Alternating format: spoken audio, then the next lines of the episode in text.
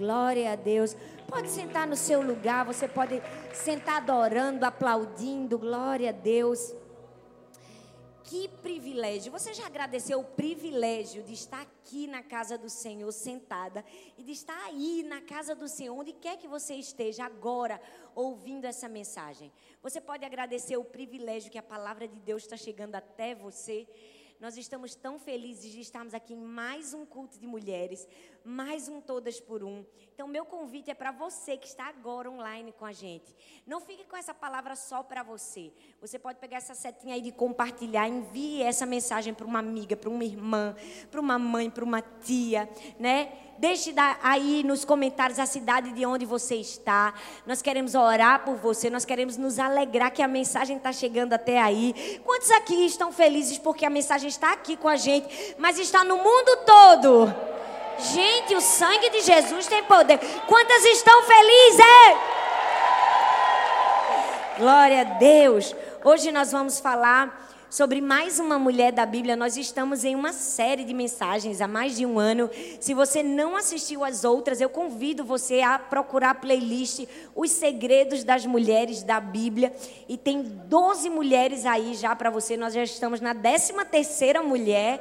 Eu tenho certeza que vai ensinar, vai edificar, vai transformar, vai abençoar a sua vida. Hoje, de uma maneira especial, essa mensagem tocou muito no meu coração. Falar de uma mulher chamada Ana e o segredo da renúncia.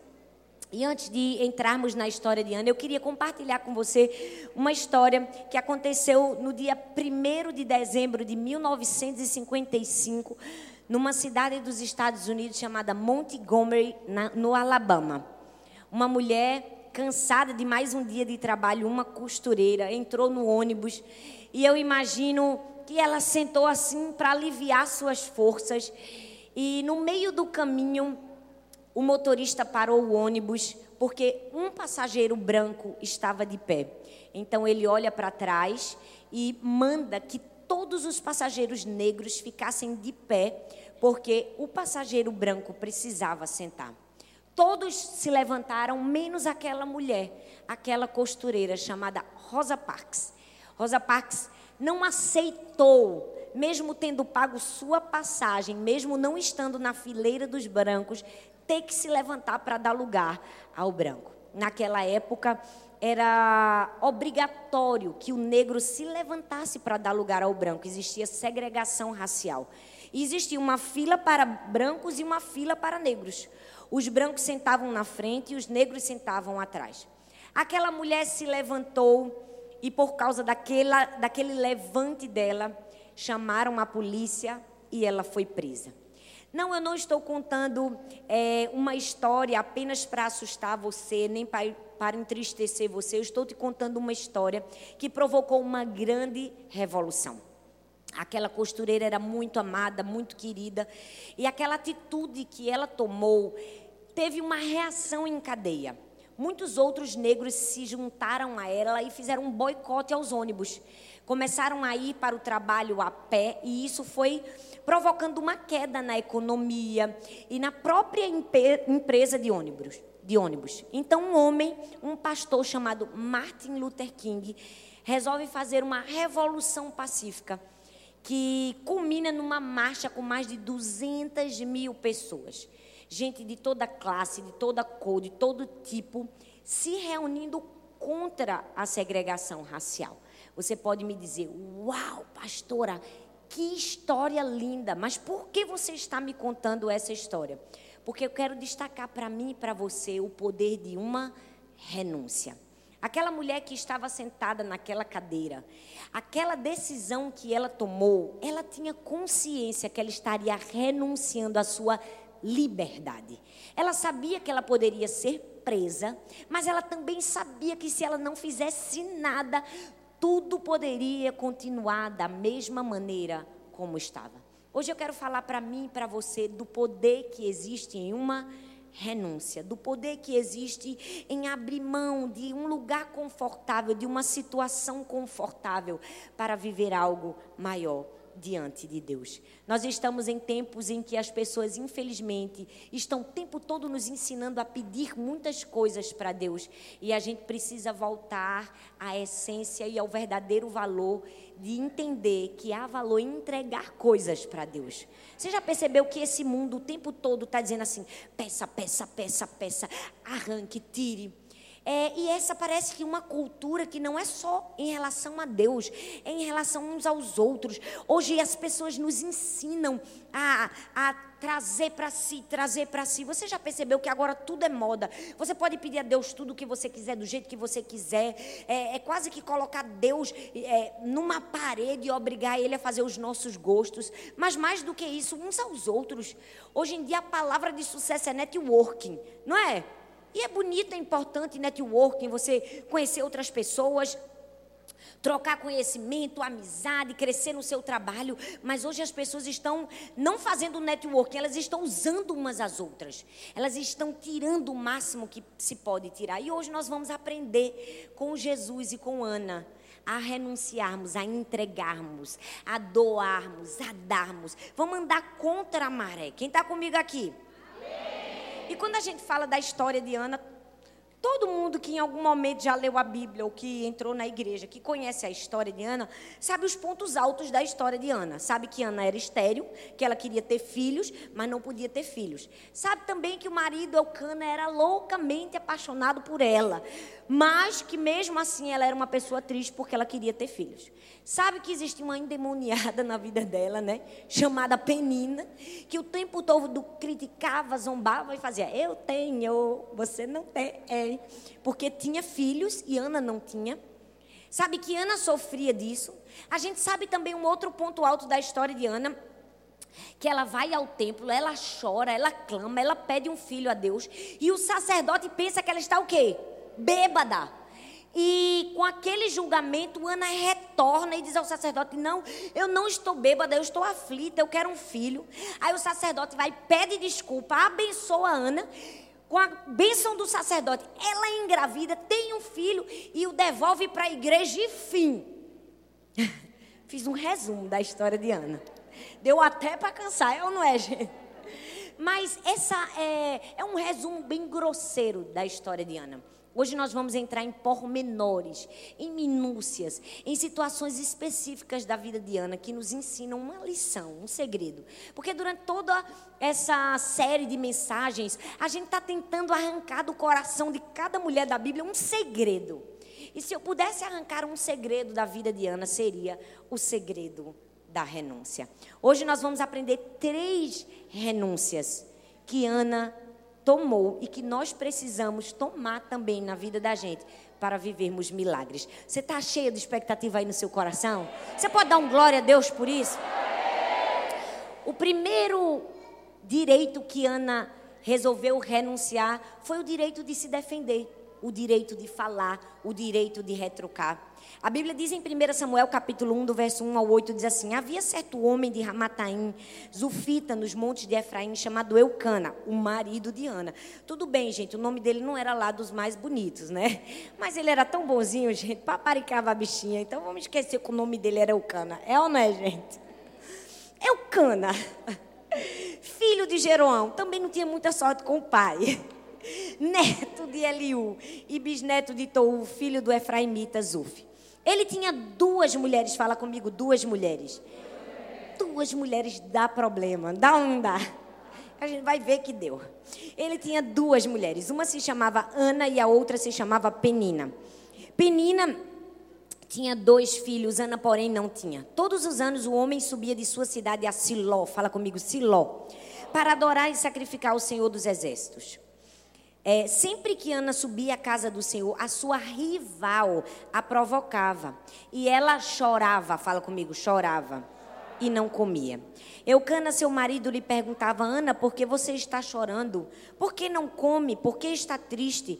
Será que eu não sou melhor para você do que dez filhos? Primeiro, eu quero te esclarecer algo. Pela lei mosaica, era permitido a homem ter mais de uma mulher, ter duas mulheres. Essa não era a vontade principal de Deus, mas se havia permitido, apesar de não ser o plano original de Deus. Então, aqui o texto fala que Eucana tinha duas mulheres, Ana e Penina. Presume-se que Ana foi era a primeira mulher de Eucana. Mas ela não conseguia ter filhos. E naquela época é, era uma questão de honra, uma mulher dar filhos ao homem. Era assim que perpetuava a descendência. Então, imagina-se que Eucana, assim como Abraão, não esperou uma intervenção divina de Deus na vida de Ana para ter filhos e pegou outra mulher, pegou uma segunda mulher para que ele tivesse uma geração. Essa segunda mulher que daria filhos a ele se chamava Penina. E a Bíblia diz que assim aconteceu. A segunda mulher lhe deu dois filhos, mas Ana não tinha nenhum. Eu quero que você pare comigo e pense, imagine como Ana se sentia diante dessa situação. Ela resolveu se casar com o amor da vida dela, com o homem dos seus sonhos, com a pessoa que ela imaginava que iria fazê-la feliz e que ela também iria fazê-lo feliz e que ela iria lhe dar muitos filhos e construir uma família linda e maravilhosa. E de repente ela percebe que tudo aquilo vai por água abaixo porque ela não é o suficiente porque ela não tem o poder de fazer realizar o sonho do seu marido e o seu próprio sonho. Então, uma mulher, uma acusadora entra na sua vida, Penina. E talvez Ana olha para Penina e pensa: Penina está na nossa vida e na nossa família por culpa minha. Eu sou a culpada. Pelo fato de eu não dar filhos ao meu marido, ele teve que se casar com outra mulher para lhe dar filhos e perpetuar sua descendência. Eu imagino que já era difícil olhar para uma mulher que fazia pouco. Agora, olhar para uma mulher que fazia pouco e pensar, foi minha culpa, deveria ser difícil. É ou não é, gente? E se tem uma coisa que, infelizmente, mulher sabe fazer bem é se culpar. Já percebeu? Que às vezes a gente não tem culpa de nada, é um problema, é uma situação alheia a nós mesmos, mas a gente está sempre trazendo para si o peso da culpa. Eu imagino que Ana trouxe para si esse peso. Penina existe por minha causa e eu sou culpada de Penina existir. A gente não precisa ser Ana para se colocar no lugar de Ana, não é? Se ver no lugar de Ana em muitas situações da nossa vida. Quantas vezes o diabo também não faz isso na nossa mente? Você só está nessa tempestade porque não orou o suficiente. Ah, você não está tendo resultados porque você não é boa o bastante. Ah, se você desse mais resultados que fulana, ah, você não estaria passando por essa situação. Ah, seu marido lhe traiu porque você não foi uma boa esposa. O tempo todo o inimigo tenta colocar na nossa mente que situações que vivemos alheias a nós são culpa. Culpa, culpa não das pessoas, mas culpa das nossas próprias debilidades e falhas. Por que fazemos isso? Porque não entendemos a diferença de problemas e provação. A aprovação na nossa vida é algo que vem de Deus para nos aprovar. E quando somos aprovados através da aprovação, ela não se repete. Mas o problema não, o problema é algo gerado pelo homem. Ou eu gero um problema, ou eu entro num problema que alguém gerou e no meio da confusão eu me vejo ali.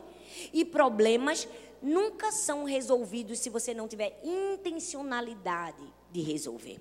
O problema, gente, é que a gente não olha para as nossas circunstâncias difíceis, para as provações que estamos enfrentando como uma provação.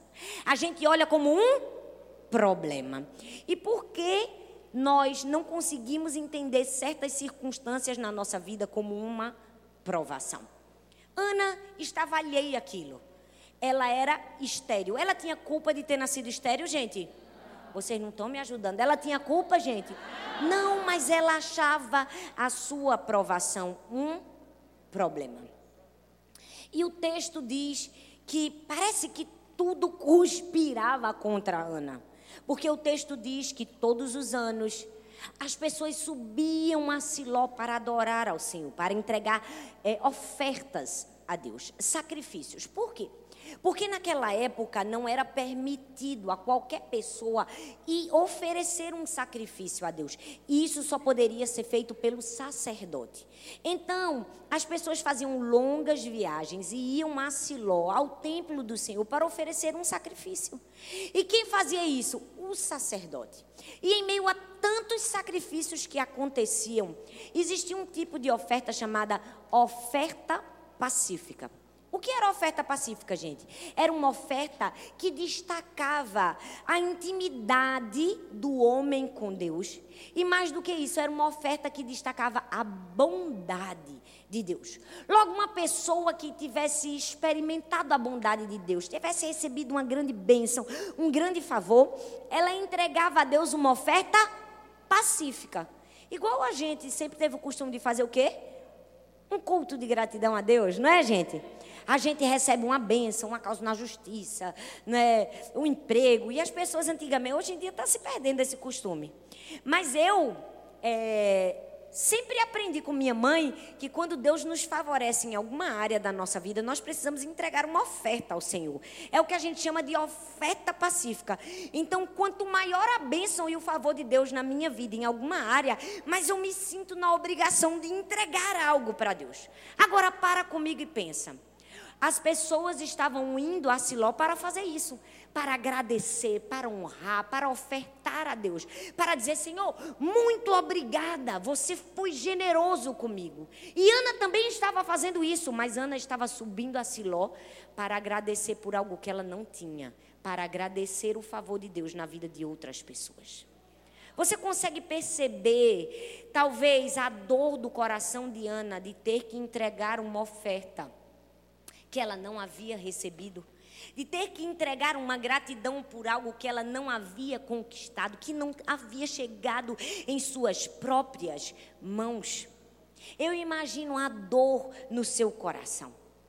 E aí o texto diz que quando ela fazia isso, e quando ela chegava lá no templo para fazer isso, ela estava com seu coração angustiado, aflito. E nessa hora o que é que Penina fazia, gente? Provocava. Fala comigo, provocava. Porque Penina não era pedra boa, como diz aqui no Nordeste. Não era uma pecinha boa, era. Não bastava a bicha ter um filho, ela ainda ficava, eu tenho, você não tem. O texto diz que ela provocava Ana. Penina provocava Ana. E qual foi a resposta de Ana à provocação de Penina? O texto diz que Ana chorava. Eu preciso chamar a sua atenção para o valor de uma lágrima. Talvez você esteja dizendo, poxa, pastora, mas logo a senhora, que, que sempre nos encoraja a alegria. Sim, a alegria vem depois de experimentarmos o valor de uma lágrima. Ana chorou aos pés do Senhor. Aquela era a oferta de Ana. Sabe, eu já fui uma mulher de muito choro e de muitas lágrimas na minha vida. Houve momentos na minha vida que eu, como Ana, só chorava. Mas eu preciso te dizer o valor de uma lágrima não por um choro propriamente dito, não por um choro fechado em si mesmo, daquele tipo, vou ficar chorando eternamente, amém. Não. Às vezes o choro tem um significado. O choro de Ana tinha um significado. O significado do choro de Ana era: Senhor, eu estou abrindo mão do meu direito de me defender, de retrucar, de falar, e estou colocando a minha causa nas mãos de quem pode me defender. Deixa eu te dizer: há valor no seu choro. Se o seu choro for uma renúncia de dizer: Eu não vou falar, eu não vou me defender, quem me justifica é Deus, eu vou entregar a minha petição diante do Senhor. Mas quantas vezes nós estamos tão preocupadas em nos defender diante das provocações da vida, né? Sempre tem uma penina na sua vida, uma penina que vai te provocar, vai dizer: cadê o seu Deus que não te deu filhos? Ele deu a mim, engraçado, né? Por que será que você não recebeu? Será que não tem um pecado oculto aí escondido? Ou por que será que tantas mulheres são favorecidas e você não é? Quem nunca experimentou a dor de uma facada de uma penina? De uma mulher que provocou, que instigou, que falou mal, que machucou, que feriu. Eu amo a reação de Ana. Ela chorou. E sabe por que muitas vezes nós estamos sendo afligidas pelas peninas na vida da gente? Porque não estamos levando as peninas aos pés do Senhor através das nossas lágrimas. Ah, a gente está querendo se defender das peninas, a gente está querendo brigar com as peninas, a gente está querendo dizer, Deus vai me favorecer, a gente está querendo dizer assim, isso vai passar. E às vezes até a gente se debate com as peninas, quando na verdade Ana renunciou o direito de se defender. Ah, gente, vamos falar a verdade que renunciar o direito de defender é uma baita de uma renúncia. É ou não é, minha gente? Ou se tem coisa que a gente quer se justificar, se defender, é difícil ser acusado. É difícil ser machucado. E Ana não abriu mão apenas do direito de se defender diante de Penina, não. Ela também abriu mão do direito de se defender diante do sacerdote, porque ela estava com sua alma aflita, chorando aos pés do Senhor. E o sacerdote disse: Você está bêbada, mulher? Ah, gente, eu acho que ela deve ter imaginado: Deus, o Senhor está de brincadeira comigo, Senhor. Duas vezes. Já não bastasse penina na minha vida, me acusando de estéril, de infrutífera, de não amada. Agora vem o sacerdote e me acusa de bêbada. Ela poderia muito bem ter dito: Me admira o Senhor, um homem tão cheio do Espírito Santo, um homem de Deus, um sacerdote, se passar a me julgar. Nunca leu Mateus 7? Tudo bem que não tinha Novo Testamento naquela época para ela falar de Mateus 7 para o sacerdote. Mas ela podia ter retrucado, ela podia ter se defendido, ela poderia também ter acusado. Mas Ana renunciou o direito de se defender. E eu vim aqui para falar essa verdade para mim e para você. Há valor em uma lágrima que é feita através de uma, uma adoração e de uma renúncia. E Deus valoriza a sua lágrima, o seu silêncio sua renúncia, seu direito de se defender colocado de lado, que quando nós fazemos isso, quem nos defende é Deus. Eu amo o que a Bíblia diz: quem intentará acusação contra os eleitos de Deus? É Deus quem os justifica. Ei, se o céu te justificou, você não precisa se justificar, você não precisa se defender. Eu vejo tanta gente se desesperando. Fulana falou mal de mim, Beltrana levantou um falso testemunho, porque a menina da célula disse que eu fiz uma coisa que eu não fiz. Olha, deixa eu te dizer, na vida sempre sempre isso vai existir, não é só com você, é comigo e qualquer ser humano mortal. As pessoas estão o tempo todo acusando, porque esse é o espírito desse século. As pessoas que estão cheias de Satanás, elas fazem aquilo que é a natureza de Satanás, acusar. Mas a sua natureza não é essa, a natureza maligna do diabo. A sua natureza não é de acusar, nem muito menos de se defender quando você tem um pai que te defende, quando você tem um pai que te justifica. Então eu vim aqui hoje para te dizer: abra mão, minha irmã, abra mão do direito de se defender. Falaram mal de você, fique em silêncio. Ah, disseram que você é infrutífera, fique em silêncio. Acusaram você de algo que você não fez, fique em silêncio. Disseram que sua adoração era muito extravagante, fica em silêncio. É, chamaram você de dramática, fica em silêncio. Disseram que você era desesperada, fica em silêncio. Teu Deus te justifica.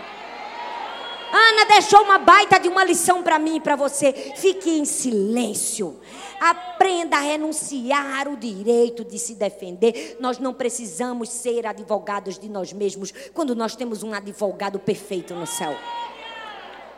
Se você quer viver a maneira que Ana nos ensinou, você precisa aprender a renunciar o direito de se defender. Vira para a mulher que está do seu lado e fala assim: ó, deixa Deus te defender. Agora fala para outra irmã, cala a boca em nome de Jesus. O céu vai te defender, o céu vai te justificar, o céu vai te honrar, o céu vai te estabelecer, o céu vai mostrar quem você é. O céu vai mostrar sua adoração, não sua embriaguez. O céu vai mostrar sua fertilidade, não sua angústia nem sua dor. Abra mão do direito de se defender. Renúncia. A vida é feita de renúncias. A segunda renúncia de Ana foi a renúncia da distração pela necessidade. A Bíblia diz em 1 Samuel capítulo 1, do verso 9 ao 10, diz assim: Certa vez, quando terminou de comer e de beber em Siló, estando o sacerdote ali sentado numa cadeira junto à entrada do santuário do Senhor, Ana se levantou e, com a alma amargurada, chorou e orou ao Senhor. Eu quero que você pare comigo e pense: Ana estava na festa. Ana estava no momento de alegria, no momento de comer, porque era esse o momento. As pessoas subiam a Siló, elas faziam sacrifícios de adoração ao Senhor e ali elas festejavam, ali elas agradeciam o favor de Deus, a bênção de Deus, a colheita, a prosperidade. Elas comiam, elas bebiam, elas se confraternizavam. Era quase a festa de fim de ano de Natal. Todo mundo comia um peru, mas era um novilho. Aquele era um momento de alegria, de comer, de festejar. E a Bíblia diz que Ana saiu daquele momento de alegria e foi para onde? Ela foi ao santuário. Ela foi aos pés do Senhor. Por quê? Porque Ana abriu mão de uma distração por uma necessidade. Você já percebeu que muitas vezes nós estamos precisando de um milagre, mas não estamos dispostas a abrir mão de uma distração para fazer o que é necessário para recebermos o milagre? Quantas vezes nós estamos como os outros, em Siló, comendo e bebendo, e nos esquecemos que temos uma necessidade e precisamos de um filho? Ana abriu mão daquele momento e disse assim: Eu vou para aquilo que é a minha necessidade, eu vou aos pés do Senhor, eu vou me quedar aos pés do Senhor, eu vou clamar, eu vou chorar e eu vou pôr minha angústia diante de Deus. Muitas vezes a distração tem nos roubado os nossos milagres, porque nós estamos tão distraídos com os nossos problemas que ao invés de ir ao Senhor, levar a nossa necessidade, nós estamos nos distraindo. Você já percebeu que o ser humano tem essa tendência? de ao invés de buscar a Deus no momento da dor e da aflição, de ao invés de ir atrás do milagre, distrair a sua dor, eu vou comer um pouco para me alegrar. É ou não é? Tem gente que faz da comida sua distração. Deus está falando aqui. Se você está recebendo, diga glória a Deus. Quantas vezes as mulheres estão fazendo, não da comida a sua distração, mas às vezes de compras compulsivas a sua distração. Às vezes estão fazendo das redes sociais a sua distração.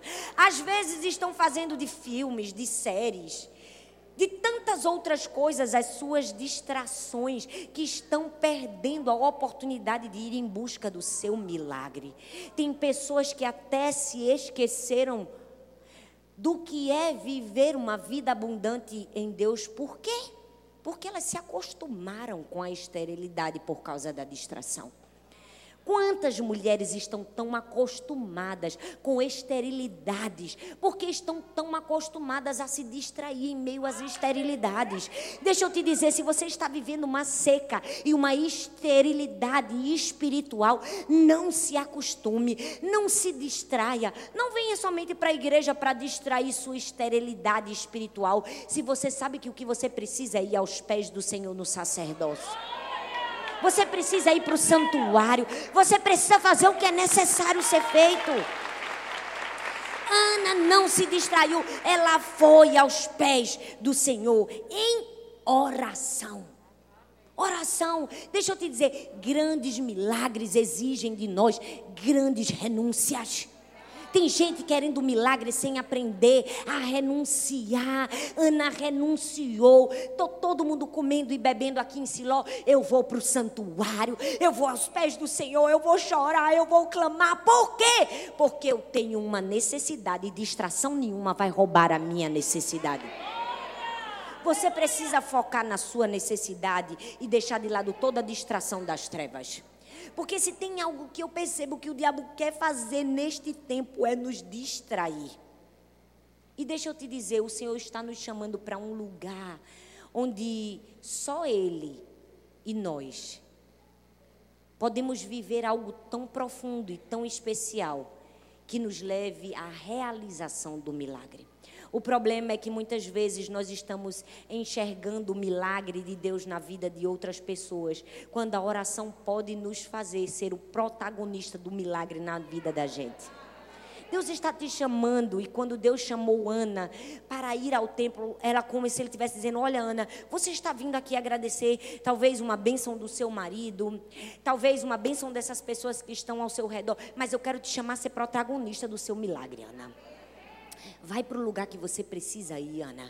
Deixa essa distração aí, ó. deixa essa parafernália, deixa esse povo todo. Vai para o lugar que você precisa ir, Ana. Deus está nos chamando hoje a sair da distração para o milagre. Renuncie qualquer distração na sua vida. E como nós temos colocado distrações no lugar de Deus. Quanto tempo a gente está perdendo, reclamando, murmurando se distraindo quando nós estávamos, deveríamos estar investindo o nosso tempo em oração.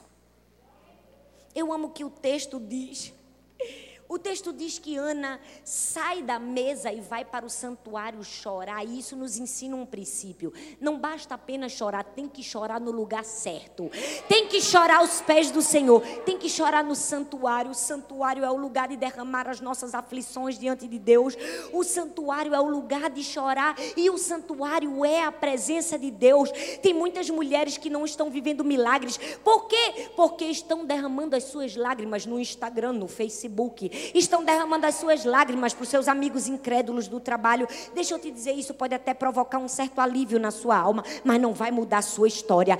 Não adianta chorar, tem que saber o lugar certo de chorar. Ana disse assim: Eu vou sair daqui e eu vou chorar aos pés do Senhor. É aqui no altar, é aqui no santuário, é aqui na presença de Deus que, que existe diferença.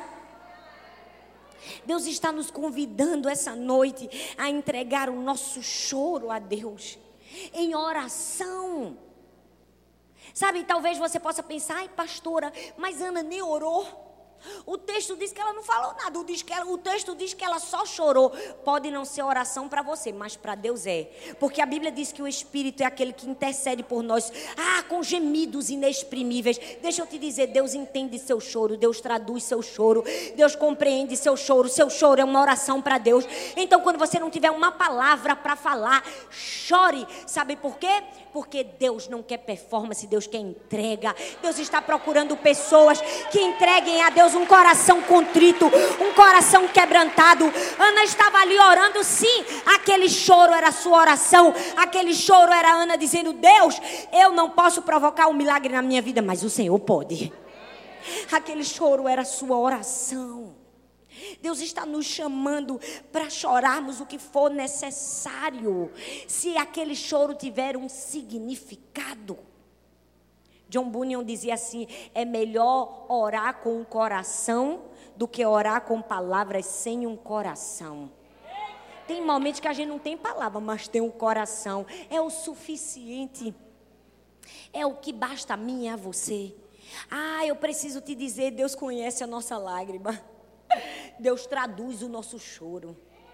Ana poderia ter ficado ali no meio daquela circunstância desfavorável. Você já percebeu que às vezes a gente precisa de um milagre? O lugar que nós estamos é uma circunstância desfavorável, mas a gente prefere ficar no lugar desfavorável do que ir aos pés do Senhor?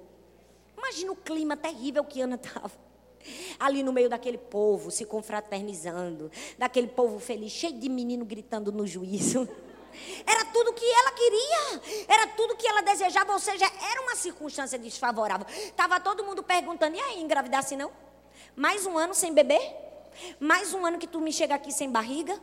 Mesmo naquela circunstância desfavorável, quantas pessoas permanecem em circunstâncias desfavoráveis ao invés de ir para o lugar onde existe o favor, né?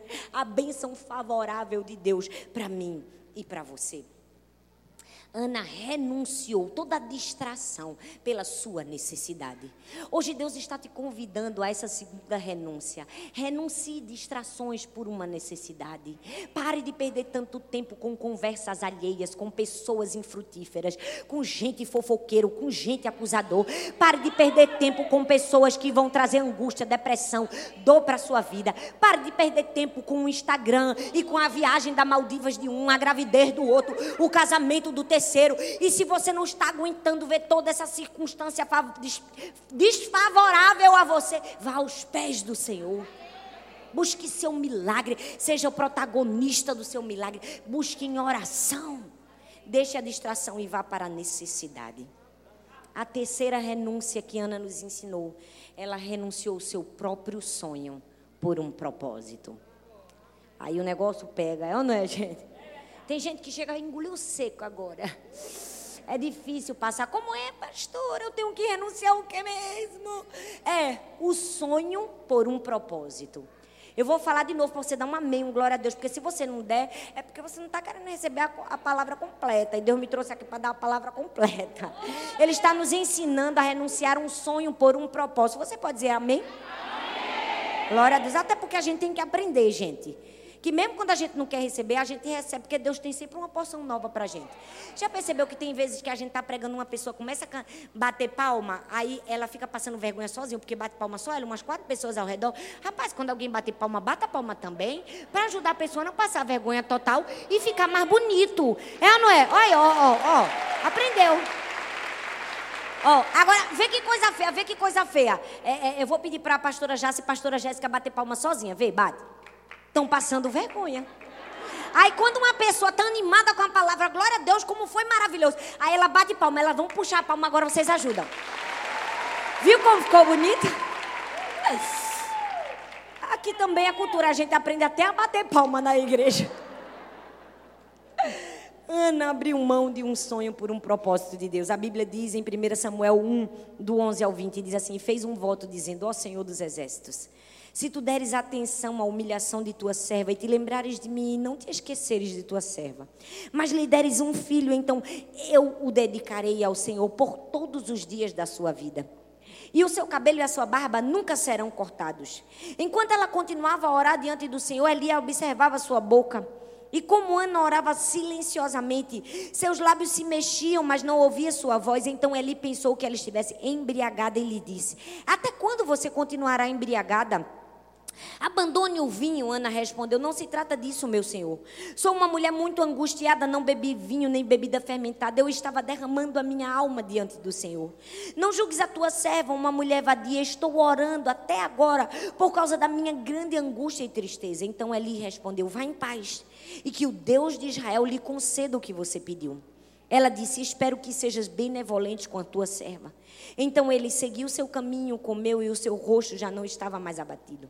Na manhã seguinte, eles se levantaram e adoraram ao Senhor, então voltaram para casa em Ramá. E Eucana teve relações com sua mulher Ana, e o Senhor se lembrou dela. E assim Ana engravidou e no devido tempo deu à luz um filho e deu o nome de Samuel, dizendo: Eu o pedi ao Senhor. Que coisa linda, gente. Eu falo para vocês que as histórias da Bíblia são que cinematográficas e apoteóticas. Olha isso, gente, que coisa mais linda. O homem pensa que ela está embriagada. Ela, com todo o coração, diz: Não estou embriagada. Era tudo que ela precisava para mover de constrangimento o coração do sacerdote, que diz: Só por causa disso agora eu vou te abençoar. Só porque eu falei besteira agora eu vou honrar. Eu vou derramar o favor de Deus na sua vida. Você vai engravidar. Ela disse: Era tudo que eu precisava. Eu queria era mesmo, era um menino. O profeta ora, abençoa, ela faz o dever de casa. Volta para casa, tem relações com o marido. E o texto diz que o Senhor se lembrou dela e lhe deu um filho. Agora eu quero que você pare e pense. Tá romântica até aqui. Tá. Até aqui. Mas a gente não pode romantizar o resto da história de Ana, porque ela não é tão, tão, tão romântica assim. Por quê? Porque o texto diz que depois de um tempo, quando o menino desmamou, ela voltou ao santuário para entregar o menino a Deus. Ela havia feito um voto. Ela havia feito um compromisso. E deixa eu te dizer, eu não consigo nem imaginar a dor de Ana. Porque se eu fizesse uma pergunta para mim, para você aqui, e perguntasse quantas aqui são mães? Você pode levantar sua mão se você é mãe? Pode baixar. Agora, quantas aqui foram mães com muito sacrifício? Esperou muito tempo, demorou muito tempo, orou muito tempo, sonhou por muito tempo. Levanta sua mão. Quantas aqui foram mães por causa de um milagre? Um milagre, você não podia ter filhos. Pois bem, Existe uma alegria insondável em gerar um filho, Mas você imagina a dor de você gerar um filho fruto de um milagre, de um desejo gigantesco do seu coração e você ter que entregá-lo ao Senhor. Eu já experimentei isso, de receber um filho e ter que devolver a Deus.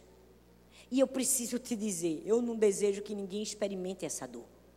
Aí você pode me dizer, poxa, pastora, mas Ana devolveu o filho, não foi com morte, a criança não precisou morrer. Ela só ia para a igreja. Pois bem, se tu acha que isso é fácil, eu não acho não. A pessoa ter um filho, sonhar, desejar, pedir, chorar, todo mundo acusar. Depois que ela pega o bebezinho no colo, amamenta, o bichinho novinho, quando deixou de, de mamar, devia ter um ano, dois anos, ela tem que devolver, pegar um menininho bem pequenininho, o bichinho ainda não sabia fazer as coisas direito, botar na mão de um sacerdote e dizer assim, vai ficar aqui na igreja porque eu dedico ao Senhor, tchau, e ir embora. Não tem nada. É. A gente até respira fundo. Não tem nada de romântico nisso. O que se chama isso, pastora? Renúncia. Fala comigo, renúncia. Não, mas fala com vontade, fala renúncia. Ela abriu mão de um sonho por um propósito. Você consegue imaginar a dor? O texto não diz que ela já tinha outros filhos, não, gente. Ana não ficou grávida de dois bebês, gêmeos, e disse assim: Eu vou dar um para Deus e ficar com. Não. Ela não tinha garantia nenhuma de que seria mãe novamente. Ela estava entregando tudo que ela tinha de mais precioso para Deus. E eu preciso te dizer, essa entrega que tem valor para Deus, a entrega verdadeira, a entrega total. Porque quando nós fazemos uma entrega total a Deus, nós estamos adorando a Deus. Mas quando fazemos uma entrega parcial, estamos adorando a nós mesmos. Quantas pessoas dizem, Deus, me dá isso, porque se o Senhor me der, eu, eu vou fazer isso como Ana, me dá um filho que eu te dedicarei ao Senhor. Aí tem gente que, que Deus dá quatro favores, quatro bênçãos, ela disse assim: vou entregar três e ficar com uma como garantia. Deixa eu te dizer, uma entrega parcial é uma adoração a si próprio. Mas uma entrega total é uma adoração a Deus. Ana entregou tudo, ela entregou o que ela tinha de mais precioso. Ela entregou seu filho sem saber se ia ter outro filho. Ela entregou tudo o que ela tinha de mais especial, sem se preocupar que a Penina ia ficar. Mulher, olha para aí, que coisa, né? Que situação. Depois de todo o sofrimento que tu tivesse, Deus ainda foi bom, te deu um filho, e agora Deus mesmo te pede para te devolver. Que vida triste, viu? Tua história. Você parou para pensar que ela não pensou em ninguém, ela simplesmente entregou. Mas sabe o que é mais especial nisso tudo? É que Ana fez uma entrega em um tempo que não se faziam entregas. Ana fez uma adoração sacrificial e total em um tempo que não se existia isso. Ana vivia o tempo dos juízes, o povo estava longe de Deus, afastado do Senhor. O povo não queria é, conectar o seu coração a Deus. Era um período de perversão, era um período como nós estamos vivendo, era um período de imoralidade, era um período em que as pessoas só buscavam a Deus para receber coisas. Era um período como esse que nós vivemos, em que as pessoas vão à igreja como vão a um restaurante, querendo apenas ser servido e não entregar algo a Deus. Mas nós precisamos entender que nós precisamos ser uma Ana na nossa geração. Em um período em que as pessoas vão só para receber, nós precisamos aprender a receber e devolver a Deus. Nós precisamos ter a integridade no nosso coração e dizer assim: Senhor, eu estou aqui desejando o meu milagre, mas acima de todas as coisas, o meu amor é maior do que o meu milagre. Eu te devolvo meu Samuel. Você está disposto a fazer essa entrega ao Senhor? Você está disposto a ser essa mulher que diz assim: Eu desejo, mas eu estou disposta a entregar, a renunciar. Ah, gente, a gente precisa falar de renúncia. Mesmo que as pessoas não gostem, mesmo que as pessoas fiquem feridas com a gente, mesmo que as pessoas fiquem chateadas, porque nós estamos num tempo em que as pessoas estão perdendo o valor da renúncia. E deixa eu te dizer, evangelho sem renúncia não é evangelho. E nós precisamos ensinar essa geração o que é renúncia. Porque renúncia e evangelho é tome a sua cruz e siga-me. Tem muitas pessoas que vieram aqui essa noite e Deus está te dizendo: você veio aqui, meu filho, minha filha, porque você precisa aprender a renunciar. Eu estou te convidando a ser uma Ana. Você vai precisar renunciar a amizades que te afastam de Deus. Deus está te convidando a você renunciar a lugares que te afastam de Deus. Sabe, Deus pode até estar te convidando a renunciar direitos, como Ana renunciou o direito para fazer a vontade de Deus. Mas infelizmente nós vivemos uma época em que as pessoas amam mais os seus direitos e as suas ideologias do que renunciar em favor de Cristo. Você já percebeu que nós vivemos numa geração que não quer renunciar? Que nada, nada a ver. Foi para a liberdade que Cristo nos libertou. Deus nos libertou para a liberdade, não para a libertinagem. Ei, o Evangelho ainda é renúncia. Se você se esqueceu, eu preciso te lembrar. Ah, não, mas isso não tem problema. A gente precisa ser livre, nada a ver. Nós precisamos viver esse século com a mente deste século. Abra sua mente, abra sua visão. Seja alguém que pensa de uma maneira não religiosa. Não, eu preciso te dizer que você precisa, não é de religião, não. Você precisa de renúncia, de pecados, de desejos. Você precisa renunciar. Ah, mas eu queria tanto botar aquela roupa. Pois bem, Jesus está te chamando para renunciar. Porque nem toda roupa que você deseja colocar, Deus permite que você coloque. Ah, mas eu queria tanto continuar amiga de fulana, porque ela sempre foi minha amiga desde a escola, porque ela é tão legal. Só porque ela é isso, isso, isso, aquilo, outro, eu, eu, eu não vou abandonar ela. Deus está te chamando. Sua amiga é mais importante do que eu. Sua amiga está te levando para onde? Qual é o lugar que ela te, te leva? Para onde ela te leva? Quais são as conversas da sua amiga? Qual é o teor do coração da sua amiga? Qual é o teor da mente da sua amiga? O que essa sua amiga está fazendo com você? Você está disposto a abrir mão dessa sua amiga? Amiga por amor ao Evangelho de Cristo Jesus. Porque Evangelho é renúncia. A gente vai ter que aprender a renunciar. Ai, pastora, mas eu gosto tanto dessa música, mas eu gosto tanto dessa novela, mas eu gosto tanto desse programa de televisão. Pois se você gosta mais da música, da novela e do programa de televisão, mais do que o Senhor, me desculpa te dizer, você nem religioso é, você é um anátema. Você precisa entender que o verdadeiro cristianismo é renúncia não andou conforme a palavra de Deus, não tem meu coração. Eu posso gostar, é legal. Epa, desviou a cabeça, falou o que não devia fazer, unfollow. Mas tem gente que não dá unfollow, não. Que nada, Jesus não chamou para o amor, chamou para o amor e a renúncia. Se esse amor que você pensa no seu coração é amor, me perdoa te dizer, isso não tem o nome de amor. Ah, quantas pessoas estão embriagadas em vãs filosofias e em ideologias e abraçam coisas fantasiosas mais do que o amor a Deus. Ana deu uma lição para mim, para você. Ela disse assim: Olha, o que eu tinha de mais especial na minha vida, o que eu tinha de mais precioso, o que eu mais amava, eu fui capaz de abrir mão. Meu filho, você não quer abrir mão de uma roupa, minha irmã? Você não quer abrir mão de uma amizade. Deus foi capaz de abrir mão do seu único filho para morrer em favor de um povo que nem sequer foi até ele pedir perdão. E nós não estamos dispostos a fazer renúncias.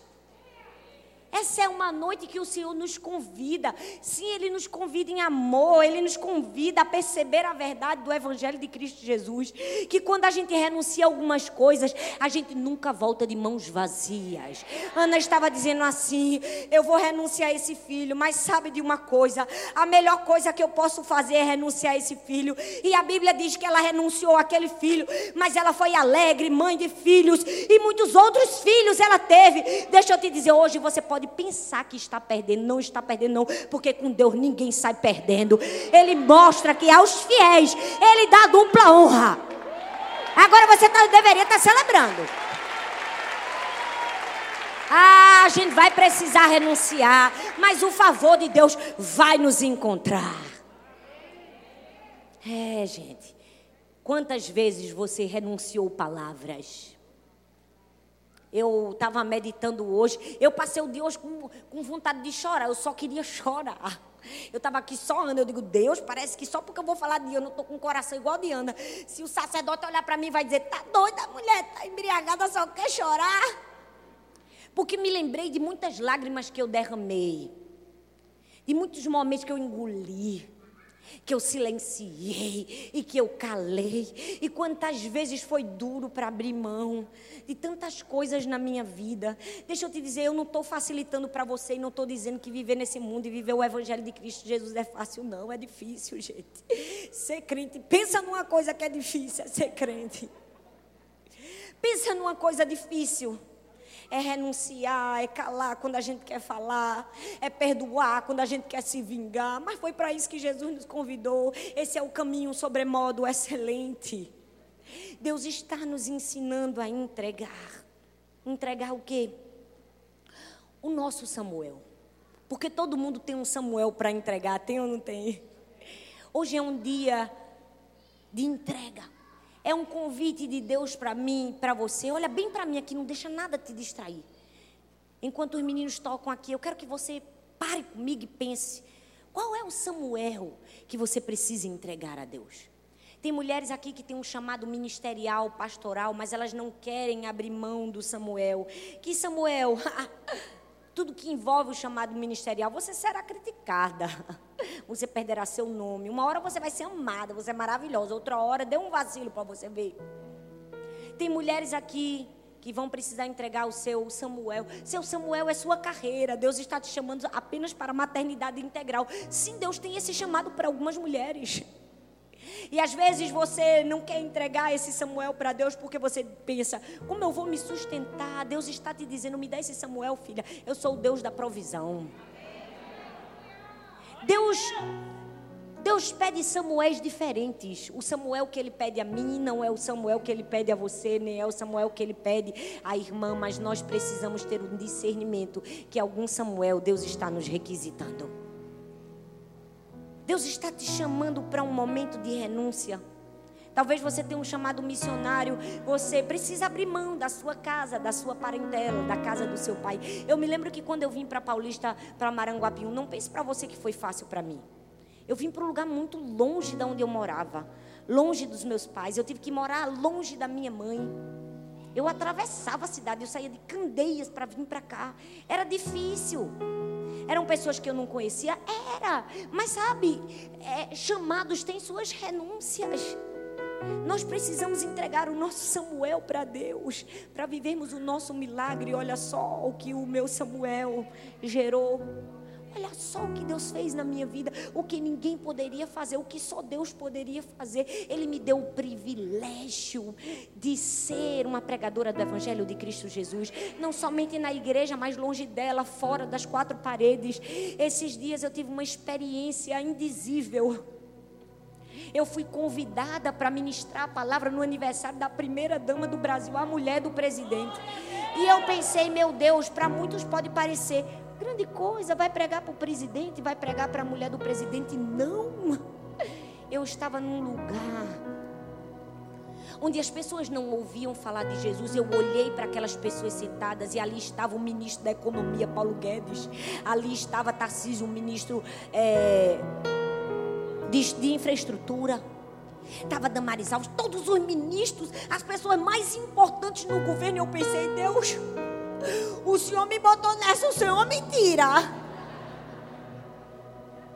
A mulher que estava do meu lado o tempo todo, não arredava o pé de mim, uma mulher de preto. Arthur disse assim: Me dá um copo d'água para Thalita, que ela está com a garganta ruim. E ela já pegou a semana toda. A mulher disse assim: Eu sou policial federal, eu estou aqui só vigiando ela.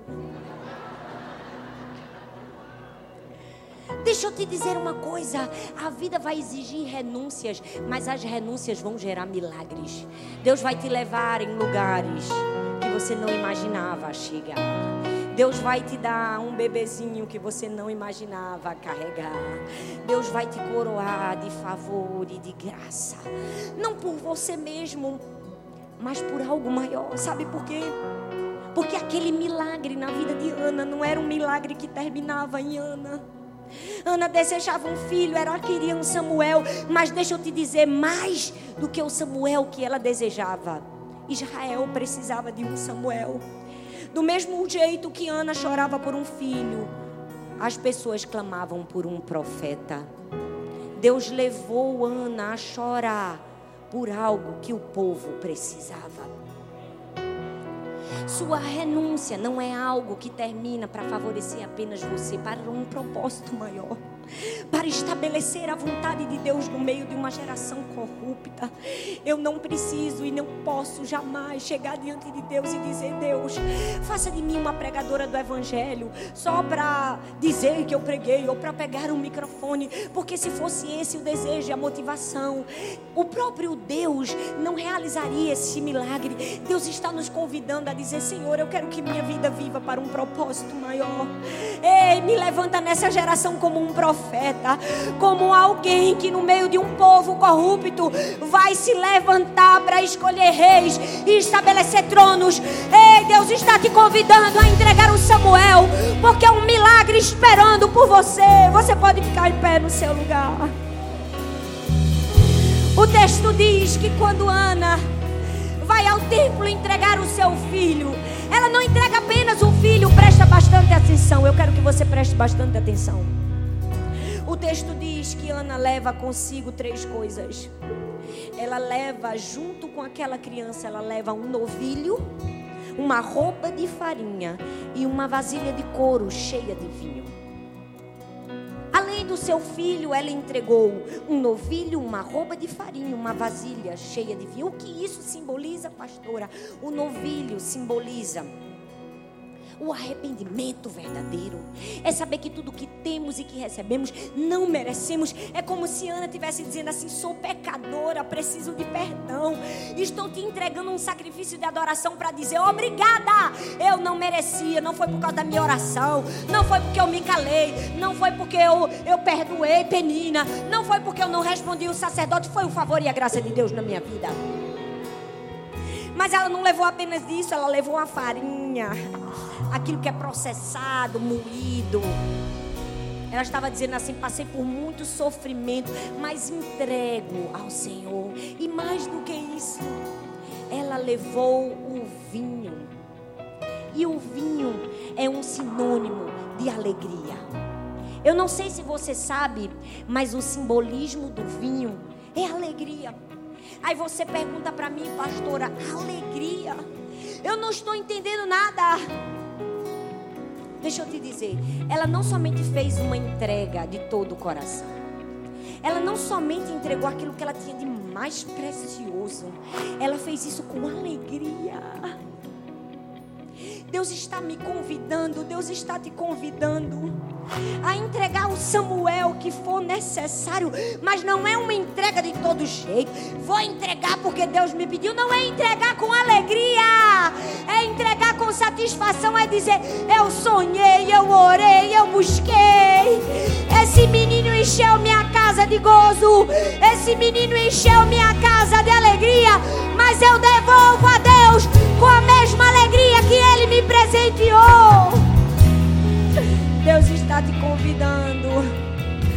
beber o cálice da entrega em alegria. Não basta apenas entregar a nossa vida, tem que ser com alegria. Não basta apenas entregar os nossos sonhos, tem que ser com alegria.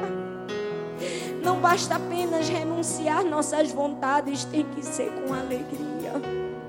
Não basta apenas renunciar, tem que ser de todo o coração. Deus está nos convidando a ser como Ana na nossa geração. Mulheres que estão dispostas a entregar o direito de se defender. Talvez sua alma está sangrando. Você foi acusada injustamente. Você foi ferida, foi machucada. Minha irmã, eu preciso te dizer: há um grande valor em ficar calada. Há um grande valor em deixar Deus ser o seu advogado, abra mão. Deus está te convidando a renunciar a distrações, coisas vãs desse mundo, por aquilo que realmente tem valor estar aos pés do Senhor. Deus está te convidando a renunciar talvez um sonho por um propósito muito maior. Você está disposto a fazer isso com alegria? Você pode fechar os seus olhos e dizer: Eu quebro meu vaso, Senhor. Eu entrego meu perfume, eu entrego. Eu entrego o que eu tenho de mais precioso. Você pode